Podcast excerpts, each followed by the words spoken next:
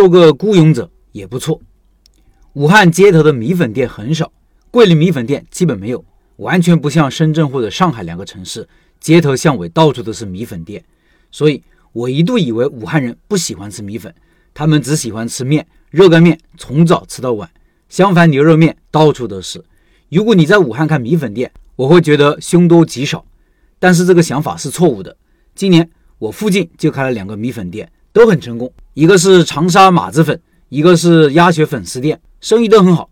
尤其是那个马子粉店，之前的文章也写过这个店，七八十平米的店，每天可以做一万五的营业额，生意从早上做到晚上。马子估计很多老板没有听过，其实就是浇头啊，有很多地方叫哨子或者卤子，湖南人喜欢叫马子，各种各样的马子提前备好，粉煮好之后。直接放上对应的马子就可以了，分有汤的和干拌的两种。我比较喜欢吃干拌的，比较入味。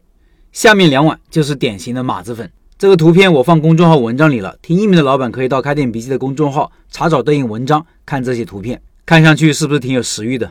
其实就是把炒好的香味菜倒入粉里，越是新鲜的菜倒进去越好吃。这就是马子粉最大的特色。你现炒一盘农家小炒肉倒进去，就成了小炒肉粉。现炒的肯定好吃呀，但是开餐馆出餐效率一定要高，所以码子不会选择现炒的或者炒好之后不能放的，而是会选择提前备好，放上两三个小时也不会变味或者变色的。比如我说的这个店，主打的就是鳝丝干拌粉，这个浇头就是炒好后放半天也不会变色变味的。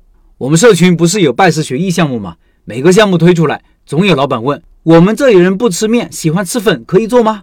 我们这里人不吃饺子，喜欢吃米饭，可以做吗？我觉得以后这种担心可以减少。如果这位马子粉店老板也是这样想的话，他这个店压根就不能开。在一个以面食为主的城市开一家马子粉店，听起来就不靠谱。但是别人成功了呀，而且很成功。我几乎每天都会路过，从早上到晚上，生意都不错。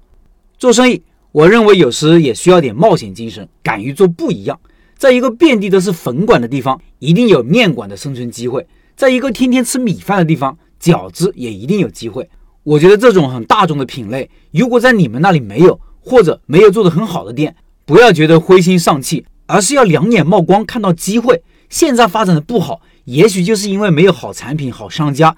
你开起来以后，就是在给这个城市做供给侧改革，这就意味着未来的发展速度快呀。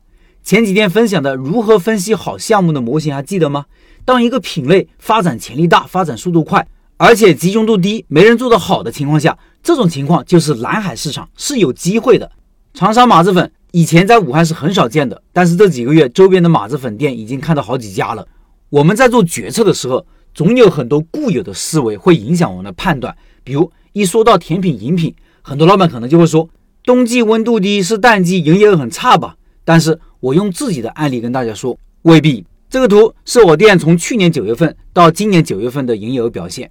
生意常年都比较稳定，十一月、十二月比较冷的两个月，营业额也不差，跟平时差不多的。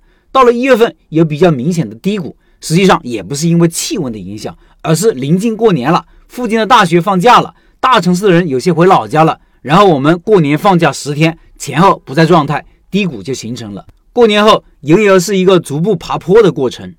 我认为你在选择项目的时候。只要不是特别奇里古怪的项目，都不用太担心市场需求的问题。